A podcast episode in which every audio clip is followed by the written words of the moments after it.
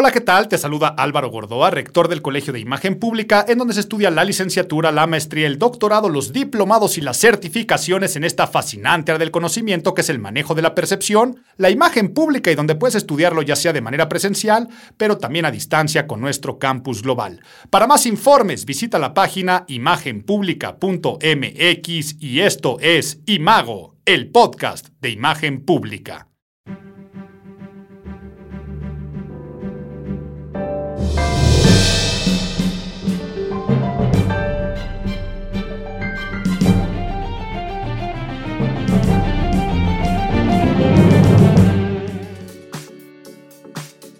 Noviembre, noviembre, noviembre del 2023 y empezamos este imago de este mes, pero que va a ser un episodio del podcast de imagen pública particular, especial e iremos recorriendo las secciones ya conocidas de este podcast, pero alrededor de algo que me tiene muy, muy, muy, muy contento, porque en este noviembre del 2023 se presenta mi quinto libro. Mi quinto libro, Salte con la tuya, así se llama, Salte con la tuya y consíguelo todo con persuasión, seducción y negociación. A ver, empezamos primero por la portada. A ver, les voy a describir cómo es la portada y si no, búsquenla ahí, googleenlo porque ya está en todos lados afortunadamente con el lanzamiento, que aquí aprovecho y lo digo, es muy desagradable hablar de los logros personales, pero está en primer lugar de ventas en novedades, tanto en físico, en la parte digital. Está bien rankeado a nivel no solamente México, sino a nivel mundial y se está convirtiendo en el poco tiempo, se publicó a finales de noviembre y este podcast, como saben, siempre lo grabamos los últimos días del mes. Al día de hoy me pasaron la noticia que estamos en primer lugar de ventas y también de descargas porque está en audiolibro a través de Audible y por supuesto estoy hablando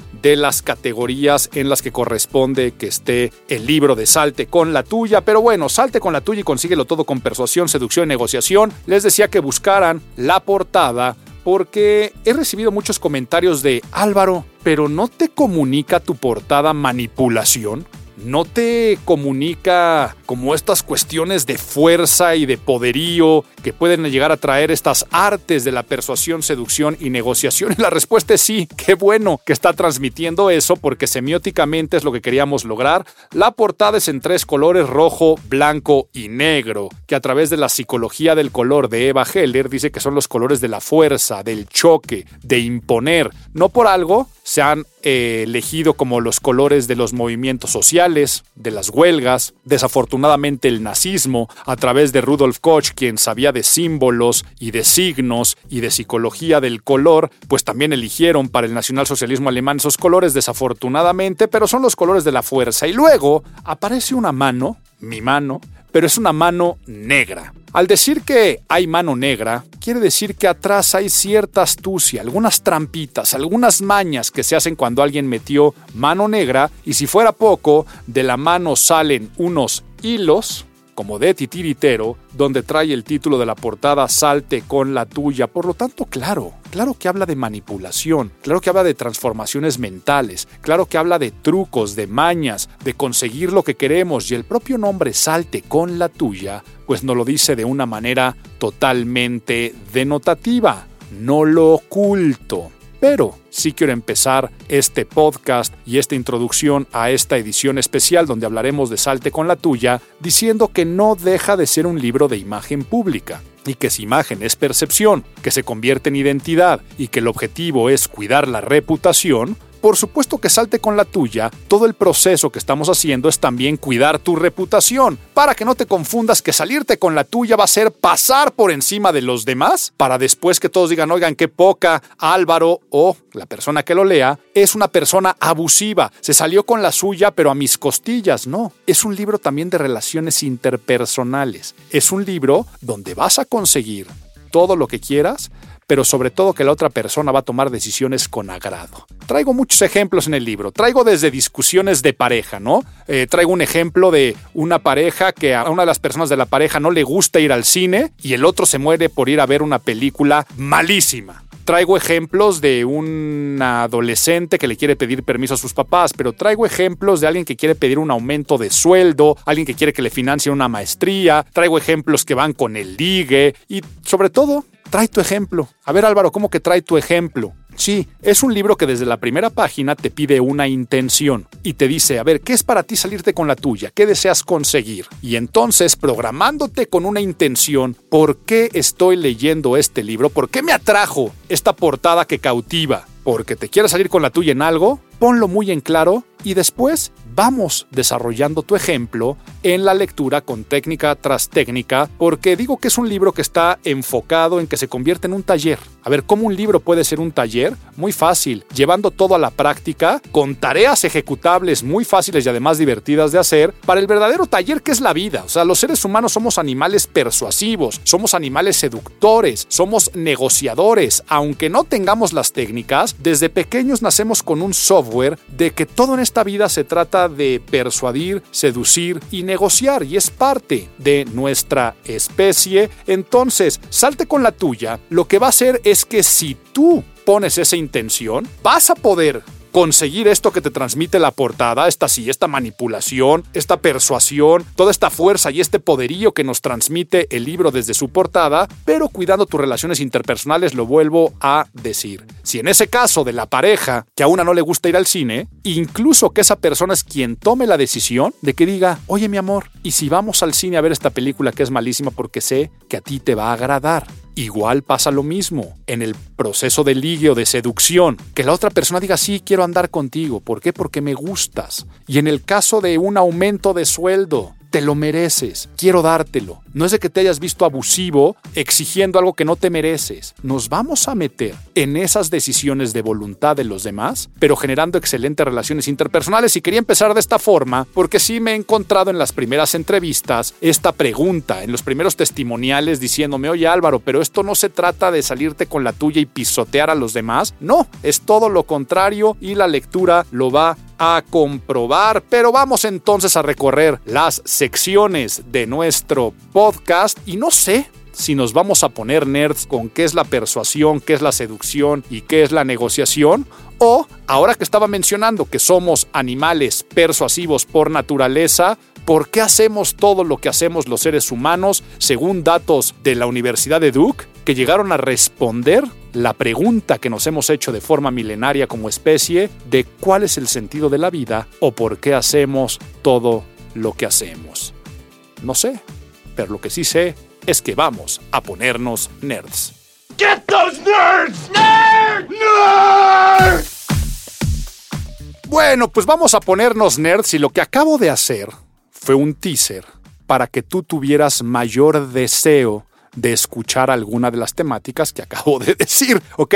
No sé si voy a hablar de persuasión, seducción o negociación, o no sé si te voy a responder lo que es el sentido de la vida según la Universidad de Duke. La otra la vas a poder googlear muy fácil, que es persuasión, seducción y negociación, pero ¿qué hice? Te empecé a sembrar y dar un contexto. Algunas de las técnicas que vas a encontrar en el libro Salte con la tuya, pero bueno, como aquí no voy a ser abusivo, te voy a responder las dos cosas. ¿Qué es PSN? Así le digo a persuasión, seducción y negociación. Durante mucho tiempo he dado los cursos de persuasión, seducción y negociación y un día para hacerlo más vendedor decidí ponerle el nombre PSN. Ahora, ¿qué pasa? No existía PlayStation, no existía lo que al día de hoy, si tú googleas PSN, que es PSN, y te va a salir todo lo relacionado con la PlayStation. Entonces, no le cambié el nombre, le seguí diciendo PSN constantemente, pero quiero responderte en sí qué es PSN. Sí, si tú googleas la palabra persuasión, te va a decir que viene del latín persuadere, que se trata de convencer. Persuadir no es otra cosa más que darle motivos a alguien, o sea, darle razones para que se comporte de cierta manera o haga algo. Eso es persuadir, es convencer. Seducir, del latín seducere, es guiar, es conducir. Pero esa conducción, ¿hacia qué? Hacia cualquier fin que tú tengas. ¿Cuál es la diferencia con la persuasión? Que la seducción lo que busca es cautivar el ánimo de alguien. Eso es seducir. cautivar el ánimo de alguien, por supuesto en un sentido positivo, porque la gente confunde que seducción solamente tiene que ver con las artes románticas o de ligue, ¿no? Que únicamente seduces con fines carnales o sexuales, y no, es cualquier acción que atraiga a alguien cautivando su ánimo. Porque una vez que tú cautivas el ánimo de las personas, una vez que tú atraes el ánimo de las personas en positivo, la persona se pone como sedita, muy blandita, para después recibir instrucciones. Entonces, en la política, el candidato o candidata que pueda ser seductor, y aquí se confunde con, ay, te enseño escote, no, que pueda tener esas características de atraer a alguien en su ánimo, después cuando le diga vota por mí, va a decir, claro, y eso es la seducción de la que habla el libro. No solamente la romántica, claro que también la abordamos aquí, pero es cómo le hago para seducir a quien me dé el aumento de sueldo, cómo le hago para seducir a la persona que si yo llegué a un restaurante sin reservación, me va a acabar dando la reservación porque tengo este poder de seducción. A veces le llamamos carisma o hay una línea invisible entre el carisma y la seducción, pero bueno, negociación. La tercera palabra, negotiari. Y negociar no es otra cosa más que aumentar valor. Entonces, pensamos que la negociación siempre es en una balanza el cliché del ganar-ganar. Pero si negociar y es aumentar el valor, aumentar el caudal, por supuesto que tú quieres ganar mucho más. Entonces, por vías diplomáticas se tratan acuerdos de diferentes posturas hasta que se llega a un punto de acuerdo, pero en el cual una buena negociación es en la cual te sales con la tuya y que tú ganaste más y la otra persona no piensa que perdió, sino hubo un proceso de convencimiento. Desafortunadamente la gente piensa que negociar única y exclusivamente es regatear o con fines comerciales, pedir un descuento, piensan que eso es la única cuestión de negociar y no. Todo en esta vida es negociable. Hay una frase de Ches Carras que dice que en esta vida no obtienes lo que te mereces, obtienes lo que negocias y toda la vida nos la pasamos negociando cualquier cosa. Desde se te antojan tacos o sushi para comer el fin de semana o hasta para pedir en la aplicación de comida, desde ese momento ya estás en una negociación con la persona. Entonces, si tú querías sushi, el chiste es que terminen comiendo lo que tú deseabas. Ya que entendimos estas tres palabras, quería llegar a esta conclusión. ¿Qué es en sí PSN? ¿Qué es lo que une a la P de persuasión, a la S de seducción y a la N de negociación? Lo que los une es la comunicación pero la comunicación con resultados. Por lo tanto, PSN es comunicación con resultados. Y al ser Salte con la tuya, un libro de comunicación es un libro que entra dentro de los capítulos de la percepción de la palabra oral o escrita. Es un libro que busca que cuando tú abras la boca tengas una relación diferente con el lenguaje para conseguir aquello que quieres, dando resultados. ¿Cuál es el resultado que buscas en tu comunicación? Salte con la tuya, te va a ayudar a acercarte cada vez más a ese resultado. PSN es comunicación con resultados. Ya eso en otras épocas se le llamaba diferente. Ya te contaré el cuento en nuestra sección correspondiente, pero lo prometido es deuda. ¿Por qué hacemos lo que hacemos los seres humanos? Piensa en la ropa que traes puesta en este momento. ¿Cómo elegiste comprar esa ropa? pero después, ¿por qué decidiste ponerte esa ropa? Si traes algún tipo de estilismo, corte de pelo, maquillaje, algún accesorio, algún tipo de calzado, si tienes algún tipo de decoración corporal, si tienes un tatuaje, si traes aretes, si traes pantalón o traes falda. Pero también después piensa, si tienes la fortuna de tener un transporte privado, un automóvil, ¿por qué esa marca? ¿Por qué ese automóvil? Piensa en las marcas de lujo. ¿Por qué puede llegar a valer lo que valen al día de hoy unos sneakers, unos tenis? ¿Y por qué después se pueden hacer grandes colaboraciones con Air Jordan y marcas de lujo como Christian Dior y hacer unos tenis? ¿Por qué pasa todo lo que pasa en esta vida? Bueno, si bien hace un rato fui, no sarcástico, pero sí dramático al decir que la Universidad de Duke respondió a la pregunta ¿cuál es el sentido de la vida? Pues bueno, no habla de una cosmovisión de dónde venimos y a dónde vamos, sino que encontró que todo lo que hacemos en esta vida, todo, por supuesto después de satisfacer nuestras necesidades básicas, todo lo que hacemos responde a cinco cosas. ¿Y cuáles son estas cinco cosas? Que puede ya sea encasillarse solamente en una o todo lo que haces que cumpla las cinco. Ejemplo, el traer aretes, que yo decía si traes en este momento aretes, tal vez satisface las cinco necesidades o tal vez nada más dos. ¿Por qué alguien está dispuesto a pagar por una bolsa de lujo, por unos tenis como los que acabo de mencionar? Pero igual, ¿por qué a veces saludas de mano, a veces saludas de beso? ¿Por qué a veces a algunos les hablas de tú, a otras personas les hablas de usted? ¿Por qué decides vacacionar en un lugar y no en otro? Bueno, ahí va y toma nota de cuáles son las cinco cosas que perseguimos como seres humanos constantemente. La primera, dice la Universidad de Duke, aceptación. Necesitamos ser aceptados. Somos un animal social. Por lo tanto, antropológicamente y sociológicamente, sabemos que estamos a merced de los demás y necesitamos aceptación. Me gusta imaginarme, por supuesto no hay nada documentado de lo que voy a decir, porque estoy hablando de prehistoria, que cuando evolucionamos a Homo sapiens por primera vez, pues había por ahí algún individuo que necesitaba la necesidad básica de comer pero sabía que era muy difícil satisfacer esa necesidad por sí solo, por sí sola, por lo tanto vio que había ya un clan, había una especie de tribu. Y entonces, como necesito comer, necesito que esa tribu me acepte. ¿Ok? Bueno, eso lo seguimos haciendo constantemente. Necesitamos aceptación, por eso vestimos como vestimos. Necesitamos aceptación, por eso tenemos una red social, porque todos están en esa red social y si no, no eres aceptado. Por eso viene toda esta presión social de que incluso en temas de género que afortunadamente han cambiado tanto, ah, no, como es recién nacida y es mujer, le vamos a perforar sus orejitas. Y como es hombre, lo tenemos que vestir de azul. Yo sé que esas cosas han cambiado y qué bueno, pero entran nuevos procesos de aceptación, ¿ok? Hoy estamos viviendo una época en la que, si te das cuenta, yo dije, cuando nos convertimos en Homo sapiens, el primer hombre, y mi cerebro dijo, no, y tienes que decir primer hombre y, también mujer. Y entonces hablamos de temas de que si ahora no entras tú en una temática de lo que evoluciona el mundo, ya no vas a ser aceptado, vas a ser rechazado. Y qué bueno, les digo que cambiemos como seres humanos, pero lo que van cambiando son lo que buscamos la aceptación, porque ahora viene la segunda. No solamente busca ser aceptado o aceptada, lo que buscamos es también pertenecer. Y viene lo segundo, la Universidad de Duke nos dice aceptación y segundo, pertenencia. A ver, ya me aceptaste en este clan, pero no quiero que me des nada más migajas. Ahora quiero ser parte de esta comunidad. Y entonces, por pertenencia sería lo segundo. Lo tercero. A ver, ya no solamente quiero pertenecer al clan, sino ahora yo quiero quedarme sentadito aquí muy a gusto mientras otros salen a cazar, mientras otras personas son las que cocinan, mientras otras personas son las que me sirven para mis propósitos. Por lo tanto, ¿qué es lo tercero que dice la Universidad de Duke?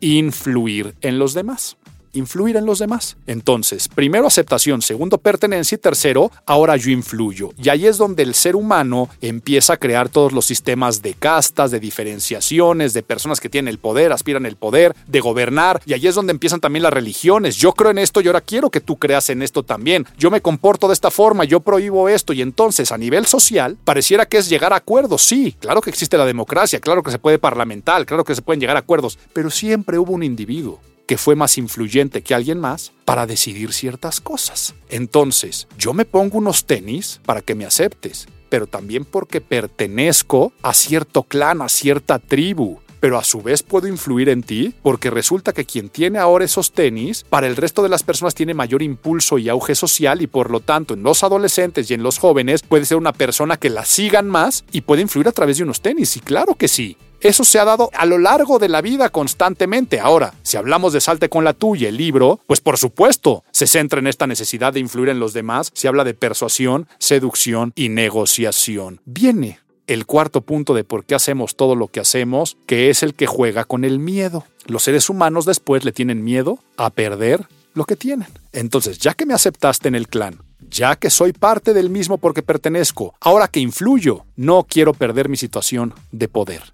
Y si yo obtuve cierta jerarquía social, no quiero perderla. Entonces, ¿por qué los seres humanos les dije algo tan básico? ¿Por qué me visto como me visto? ¿Por qué me comporto como me comporto? Pues porque si no, voy a perder mi chamba, voy a perder a mis amigos, voy a perder a mi pareja, voy a perder el cierto estatus que puedo llegar a tener como ser humano. Entonces yo solito me empiezo a poner algunos candados, algunas mordazas o empiezo a comportarme de cierta forma porque si no me dejarían de aceptar, me dejarían de, dejaría de pertenecer y dejaría de influir en los demás. Y el último es el más humanista de todos establecer relaciones interpersonales con sentido. Sí digo que es el más humanista porque sabemos que no somos individualistas. De entrada, genéticamente, dice que está esta cuestión de procurar la especie, reproducirnos. Pero también está esta parte de la familia, del clan, ese que decíamos, ok, ya me aceptaste, pero ahora quiero que tenga un sentido mi relación contigo. Sí, hay muchos individuos, pero contigo tengo una relación especial que me crea sentido. Y es que el ser humano quiere trascender en los demás.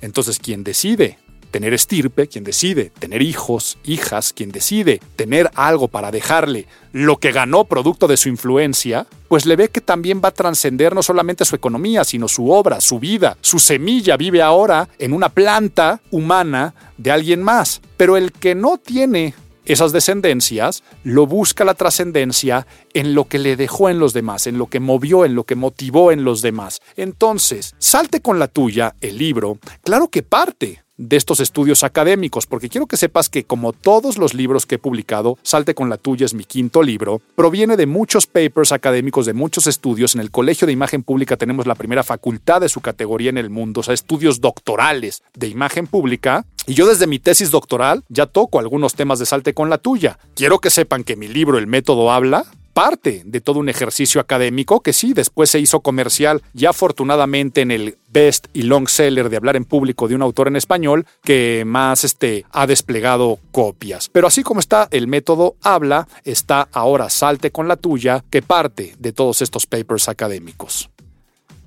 Pero entonces, ahora que ya mencioné esta semilla de origen, de por qué hacemos todo lo que hacemos, piensa que si tú dominas estas artes de persuasión, seducción y negociación, que es comunicación con resultados, pues te van a aceptar más, vas a poder pertenecer mejor, por supuesto vas a influir de manera maravillosa en los otros seres humanos, tendrás menos posibilidades de perder lo que ya conseguiste. Y la quinta, tus relaciones interpersonales tendrán más sentido. Pero ¿qué creen? Que no estoy encontrando el hilo negro. Sería soberbio de mi parte decir que es algo novedoso. No, lo novedoso es la manera como se transmite, y sí lo digo con todas sus palabras. Lo que verdaderamente aporta es que se convierte en la guía definitiva de palabra persuasiva. Te guía y definitiva digo porque es un compilado de cosas que se han dicho desde hace más de 2500 años de historia, hasta lo más novedoso de la neoretórica, que es lo que fue lo más difícil para hacer este trabajo. ¿Cómo lo convierto en técnicas que se aterrice y que te guíen en conseguir tus objetivos cuando hay tanto contenido relacionado con persuasión, seducción y negociación. Por eso las personas de la editorial atrás le pusieron tal cual. En tus manos tienes la guía definitiva para influir en los demás y dominar las artes que te ayudarán a alcanzar tus metas más ambiciosas. Y luego también dice descubre el verdadero poder de la comunicación y desata tu potencial para influir en los demás de manera efectiva. Cambia tu vida, abre la boca y salte con la tuya. Pero históricamente siempre hemos querido salirnos con la nuestra. ¿Quiénes somos los que estamos leyendo este libro? Somos hijos e hijas de Corax. Te cuento un cuento. ¿Me cuentas un cuento? Tenemos que irnos 2500 años atrás a la antigua Siracusa para entender el principal maestro de las artes de persuasión, seducción y negociación, qué fue lo que hizo y sobre todo por qué lo hizo y después cómo evolucionó. Hace 2500 años, por supuesto, ya teníamos estas cinco necesidades que la Universidad de Duke ahora lo dijo de una manera muy sencilla y de una manera muy resumida, pero incluso mucho tiempo más atrás. Por lo tanto, seguramente siempre han existido personas que ayuden a los otros en la enseñanza de estas técnicas. Pero el primer registro histórico de alguien que haya dejado alguna escuela del pensamiento y corriente fue en Siracusa y se llamó Corax. Corax de Siracusa fue una persona amante de la sabiduría, pero que él mismo se empezó a llamar que era un sabio. Vean un poco la prepotencia, ¿no? O el ego inflado para decir, no, yo soy un sabio, pero soy un sabio que sabe utilizar el lenguaje y como sabio del lenguaje yo te puedo ayudar a que tú utilices el lenguaje de una manera que pueda salirte con la tuya. Entonces, si bien no lo decía con estas palabras, ¿qué fue lo que pasó en el contexto de esa antigua Siracusa? Llegaron los nuevos gobernantes a quitar unas tierras, unos predios que eran parte de la población. Y esta población no tenía ningún título sobre las mismas, digamos que no tenían papeles de propiedad. Entonces, ¿cómo le iban a hacer para defender sus tierras ante los nuevos gobernantes donde no había ninguna prueba que pudiera documentarse en esos indicios como legales? Imagínense que, ¿cómo iba un abogado a defender cuando no había ninguna prueba de que tú eras dueño de esas tierras. Pero entonces Corax levantó la mano y dijo, yo puedo hacerlo, porque yo puedo convencer aunque no existan estos hechos, estas pruebas. Y empieza a decir cosas como, yo puedo enseñarte a que lo blanco se convierte en negro y lo negro en blanco con tus palabras. Yo puedo convertir a tus palabras en el mejor armamento y empieza a decir que hasta podrías envenenar con las palabras. Y empieza a hablar que finalmente la realidad es lo que la gente elige creer y que tú con tus palabras puedes cambiar las creencias de la gente. Empieza a decir eso, pero sobre todo empieza a defender a estas personas y empieza a ganar los juicios. Y entonces empieza a ejercer la abogacía, no sé cómo se le llamaría en esa época, empieza a ejercer el derecho sin haberse dedicado a ello. Pero entonces esto empezó a crear que muchas personas quisieran estudiar con Corax y ser sus discípulos y que igual esos discípulos les empezara a ir de maravilla, porque encontraban muchísimo trabajo enseñándoles estas técnicas, estas artes, este tecné a los hijos de las personas que eran poderosas o que aspiraban al poder, ya sea político, social o comercial. Y entonces se creó una gran escuela de sabios. ¿Y cómo se le empezó a llamar a esta gran escuela de sabios? Por la traducción, vámonos entonces al origen de la palabra, sofistas. Sofía, Sofía, sabiduría. Entonces, a través de los sofistas, eran estas personas que practicaban la sabiduría. Y estos sabios hacen un negocia, sa, sa, sa, sa, sa, sa, sa, Son las personas más influyentes de su época a nivel económico, dando servicios de consultoría. Pero entonces, ¿qué es lo que pasa? Vienen las guerras del Peloponeso para hacerte el cuento un poco más breve porque se va a poner bien interesante el chismecito histórico. Y entonces emigran unos discípulos de Corax a Atenas, Gorgias e Isócrates. Y este Gorgias era contemporáneo a Platón y Sócrates, ya Aristóteles, empiezan a hacer una gran escuela en Atenas donde había otra corriente del pensamiento, porque ahí estaban otros que eran los que amaban la sabiduría, los filósofos. Y los filósofos traían una corriente del pensamiento opuesta a la de los sofistas. Los filósofos lo que querían es que la gente aprendiera a pensar, a sacar sus propias conclusiones, ya que nadie les manipulara, mientras los sofistas eran todo lo contrario. Y entonces, ¿cómo se le llama a lo que hacían los sofistas? Le empiezan a llamar retórica.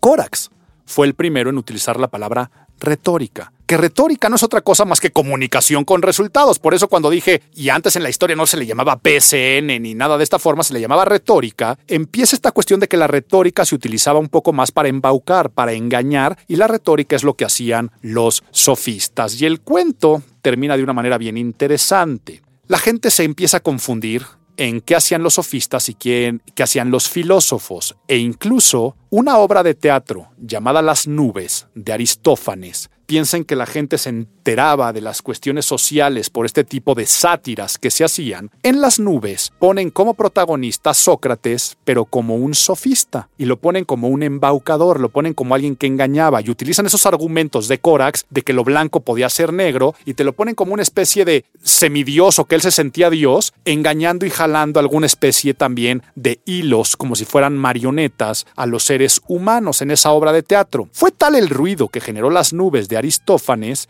que condenaron a pena de muerte a Sócrates y si saben un poco de historia y si no búsquenla, Sócrates no se defiende en su juicio, la sentencia es pena de muerte y tiene que envenenarse con la cicuta. Esto le ardió muchísimo a Platón, su principal discípulo, y entonces Platón dijo, mientras yo viva, me voy a encargar de desprestigiar a la retórica y a los sofistas y entonces les hizo mala imagen, les hizo una campaña de imagen pública destrozando prácticamente su negocio. Y esto, cuando muere Platón, Aristóteles, un poco más sabio, a mi parecer, dice, mira, si no puedes contra ellos, úneteles. Sí, hay mal prestigio en torno a los sofistas, pero la retórica no es mala. Además, yo creo que estaba un poco ardido porque Platón le dejó su academia y decide fundar la propia, el Liceo. Y entonces él dice, ¿qué tal si dentro del Liceo ponemos dentro del trivium, las artes triviales, a la retórica y escribe un libro que se llama Retórica? Y por eso mucha gente piensa que Aristóteles es el padre de la retórica. No, Aristóteles es quien le puso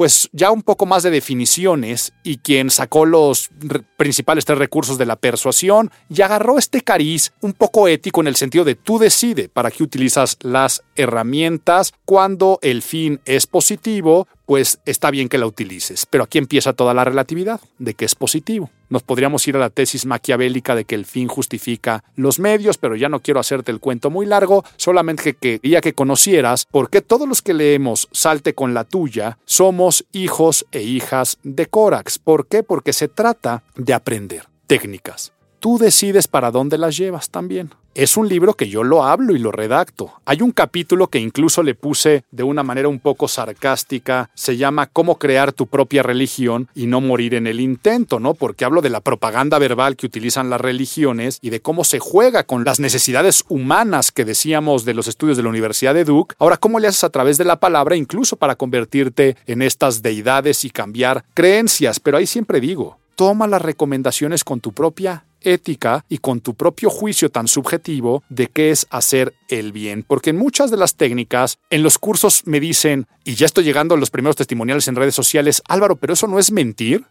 Yo les digo, no, eso es omitir la verdad. Oye Álvaro, ¿cuál es la diferencia entre mentir y omitir la verdad? No sé. O sea, es como de, imagínate una persona que es infiel a su pareja. Le está mintiendo, pues de acto, pero no de palabra. Y si le preguntaran y omite decir la verdad, ¿Eso es mentir? ¡Ay, jole, qué difícil, Álvaro, lo que estás diciendo y estás poniendo sobre la mesa! ¡Claro que sí es mentir! Otros dirán, no, pues si a mí nadie me ha preguntado directamente si tengo eh, un o una amante, pues porque yo lo voy a estar revelando. Sí, pero de todas formas estás actuando en tu mente con unos fines que son muy negativos. Así va a pasar por completo cualquier cosa desde el cariz ético. A ver, yo te pregunto, ¿te mereces un aumento de sueldo en este momento? a que tu cerebro respondió que sí, o la aplastante mayoría. Si te digo, ¿quieres un aumento de sueldo? Me vas a responder que sí, ¿ok? Ahora, ese dinero tiene que salir de algún lugar y corresponde a alguien más.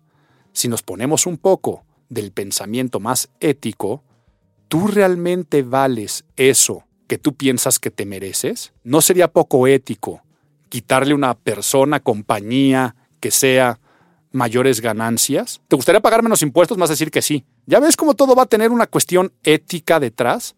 Los mismos aretes, la gente que trae aretes en este momento que me están escuchando. ¿Es correcto una mutilación corporal, sobre todo cuando hay un ser humano que no puede decidir por sí solo recién nacido? Claro que no. Ah, pero como nuestro cerebro empieza a convertir los temas que tal vez son más escabrosos en cosas de, pues es lo normal, es lo común, es lo que yo acepto, y salte con la tuya, te ayuda a lograr eso con el lenguaje. Pero bueno, ¿cuál sería el tip más importante que doy en el libro? No me lo preguntaste, pero aún así te lo revelo.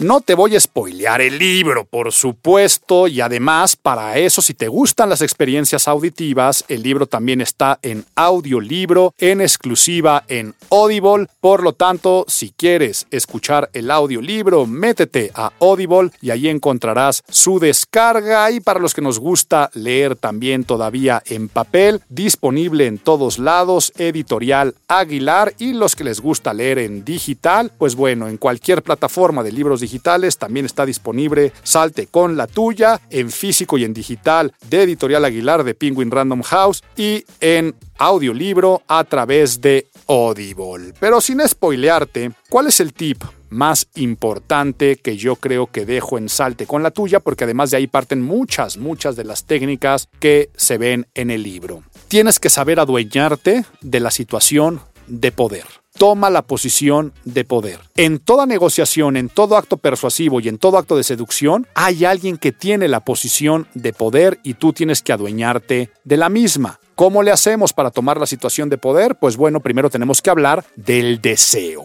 Quien tiene el deseo no tiene la situación de poder. Lo repito y apúntalo. Quien tiene el deseo no tiene la posición de poder.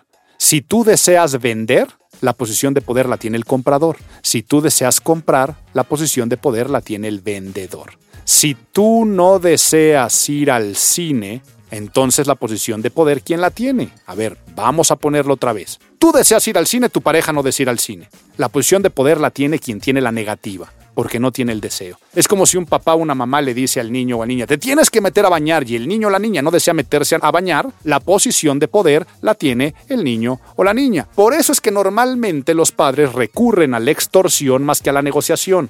Pues porque lo digo yo que soy tu padre o tu madre y piensan que esa es la situación de poder. Pero luego dicen cosas como, y si no te metes a, a bañar en este momento, te quito el iPad.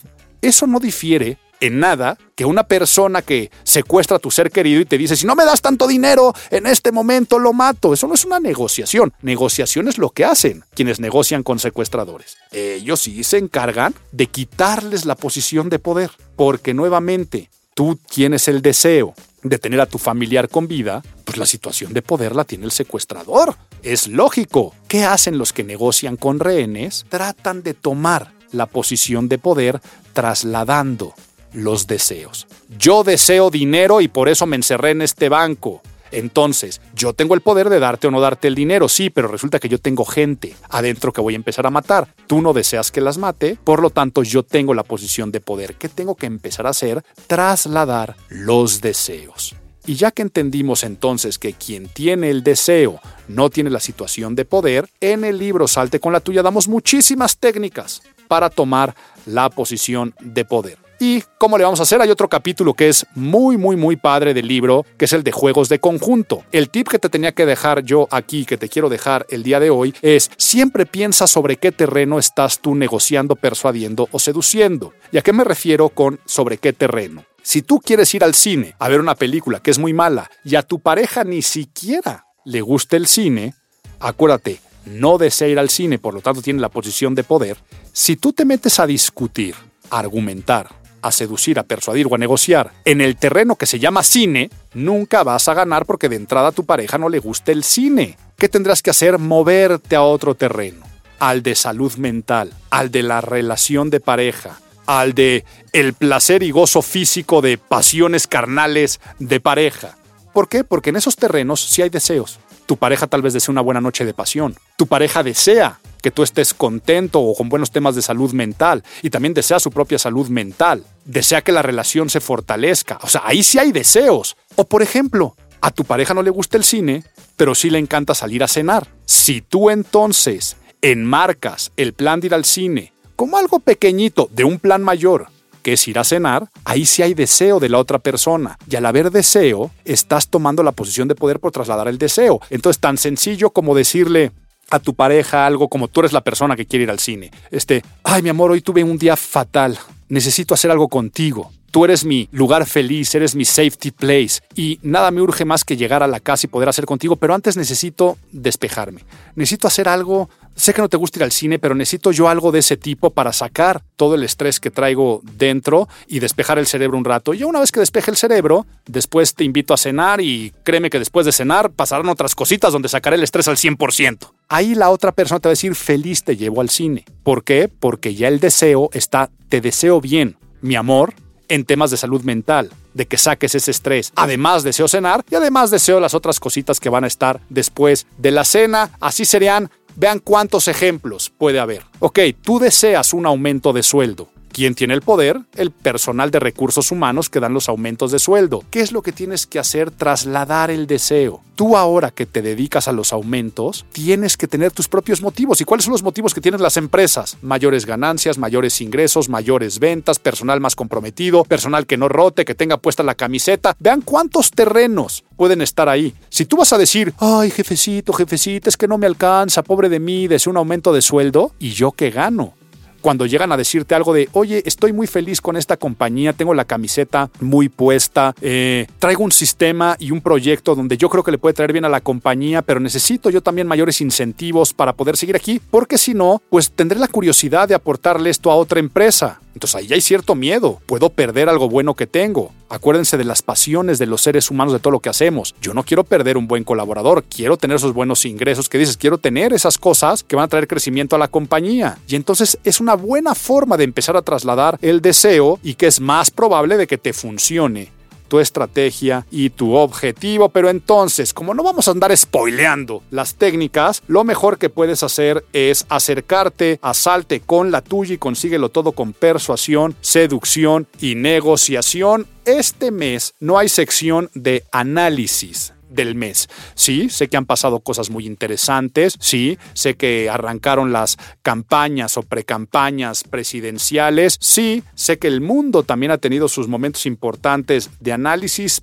pero ¿qué creen? Que yo ahora que estoy viendo el arranque de campañas y todas estas otro tipo de temáticas, declaraciones desafortunadas de expresidentes, guerras que puede haber a través de las redes sociales y guerras reales en el mundo, donde la gente está a favor de un bando o de otro, y estoy hablando directamente del conflicto que desafortunadamente sigue y seguirá en Medio Oriente, yo analizo y digo qué poca capacidad de negociación está existiendo entre los gobiernos de Medio Oriente, qué poca capacidad también de persuasión tan burda están haciendo.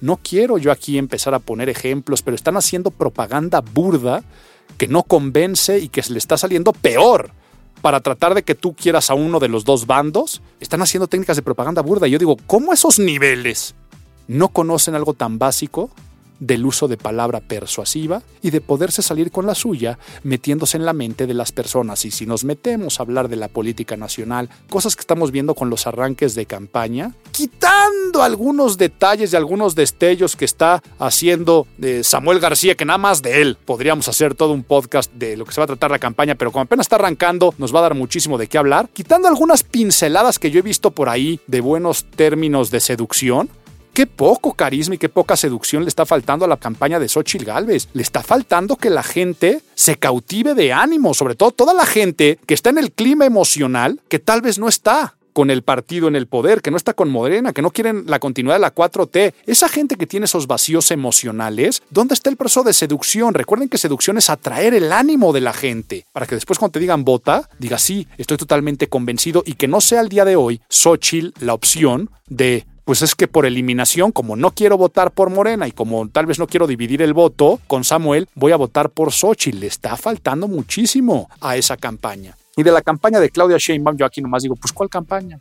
¿Cuál pre-campaña? ¿Qué hemos visto? ¿Qué ha salido?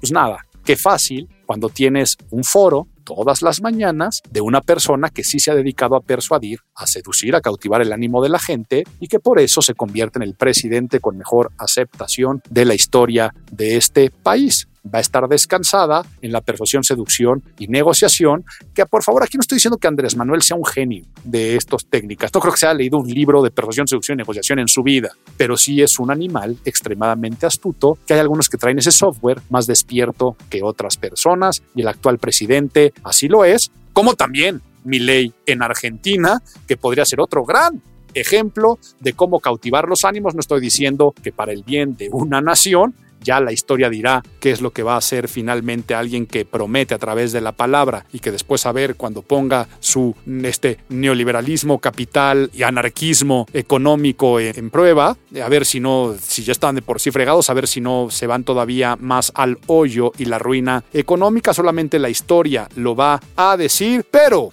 salte con la tuya, ya está en todos lados y como sí hay pilón, qué bueno que nos dan pilón. Que vuelva, que vuelva el pilón. El gusto gratuito, el detalle bonito, la costumbre que alegra el corazón.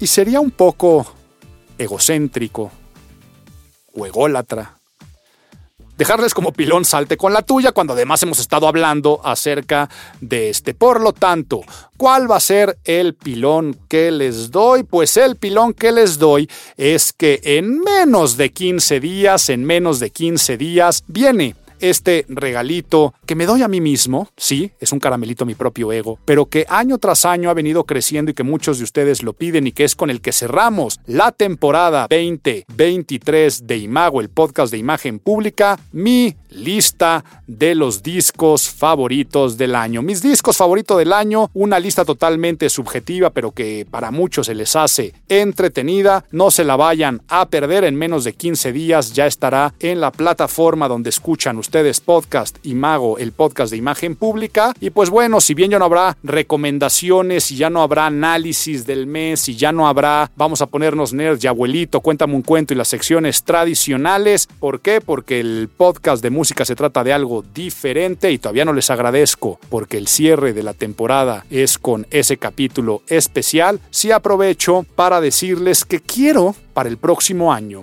hacer de este podcast una experiencia también más interactiva. Quiero hacerla mm, de mayor difusión. Y cierro diciendo que siempre fui muy celoso de el podcast en versión video. Porque eran cosas diferentes. Para video tenemos el tutorial, tenemos el videoblog de YouTube del canal de imagen pública, yo decía. El podcast es una experiencia que tiene que ser nativa para el audio, para que te acompañe, pero resulta que mucha gente me ha venido a demandar el contenido del podcast también en video. Entonces, aquí aprovecho para decir que esta es la primera vez que estoy haciendo la experiencia del podcast en video. Ya lo que me va a gustar mucho es que se sube al canal de YouTube o que pequeños extractos se suben a Reels y a otras plataformas, poder interactuar con ustedes. Porque a mí lo único que me falta siempre que estoy en el podcast sería lo que disfruto tanto del radio en vivo, que dices algo y te viene el comentario, respondes la pregunta y por más métricas que te den los sistemas donde están hosteados los podcasts de quién escuchó en qué momento y cuánta gente lo está escuchando. No hay nada como tener sus comentarios, no hay, no hay cosa como tener su interacción, como conocer sus deseos. Entonces les anuncio oficialmente que a partir del próximo año, Imago, el podcast de imagen pública,